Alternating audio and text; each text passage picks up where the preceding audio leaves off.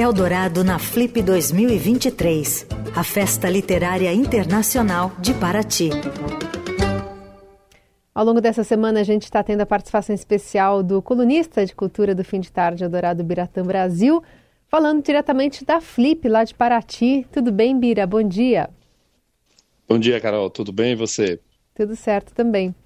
Ontem você falava sobre a mesa que teria, sobre a contribuição da Pagu, né, para o tempo que ela viveu, para o legado que ela deixou para gerações. Conta um pouquinho como é que foi essa primeira mesa. Olha, Carol, ontem foi muito bonita a abertura. Foi apenas uma mesa e seguida do show da Adriana Calcanhoto.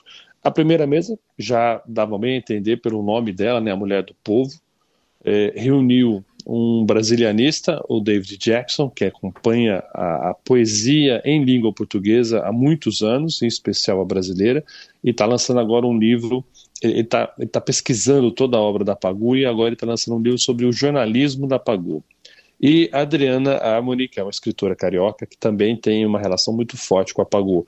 As duas, as duas pessoas usaram bem esse título, A Mulher do Povo, para reforçar como a Pagu, embora tivesse vivido parte da sua vida né, no meio da elite paulistana, é, ela não perdeu as suas, seus ideais mais sociais.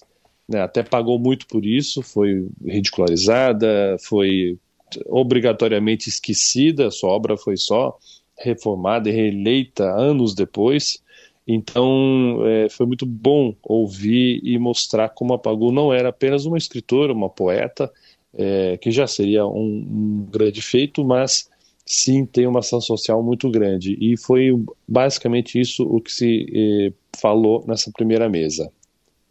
A gente até vai ouvir um trechinho aqui, que nessa primeira mesa, a escritora e doutora em letras Adriana Harmony e o David Jackson, professor de literatura luso-brasileira na Universidade de Yale, nos Estados Unidos, e na abertura lá da participação, a professora lembrou o que ela classificou como coragem do, do pensamento da Pagu. A gente vai ouvir um trechinho.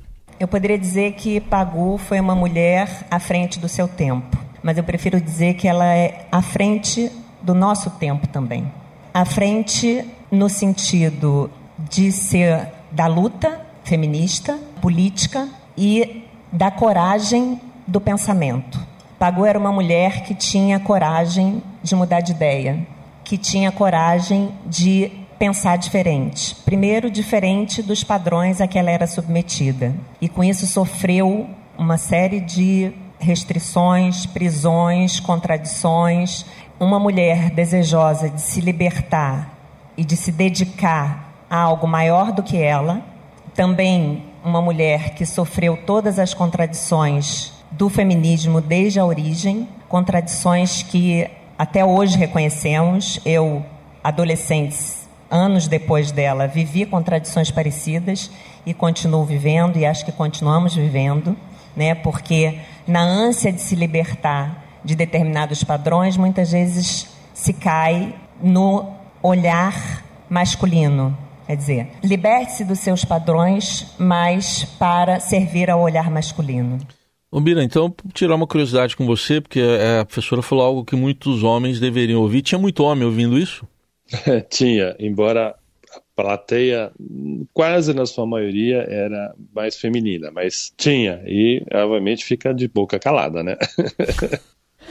Bom, quem cantou ontem também foi a Adriana Cocanhoto, é, voltando a ter essa participação musical no, na abertura da Flip. Como é que foi?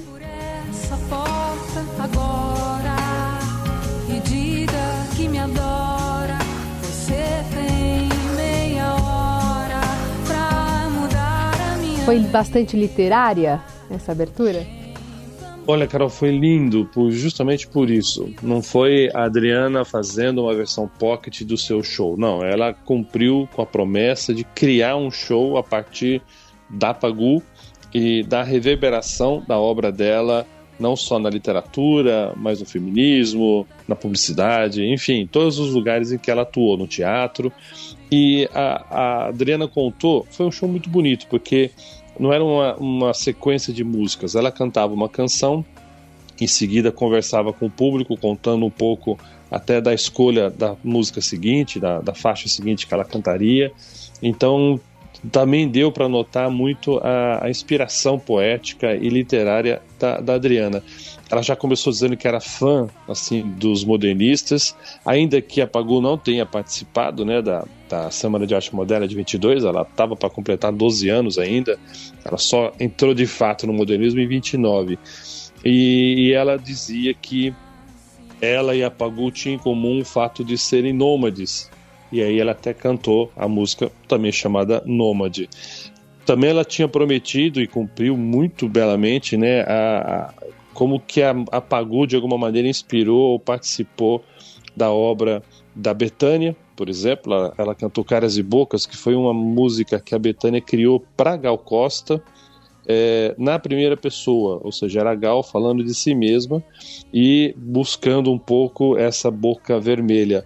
A Adriana fez só uma, um paralelo ali, embora Pagu não usasse batom vermelho, dá para notar que é um batom mais escuro, mas é, a força do batom para marcar também o rosto da mulher foi, foi muito bonito.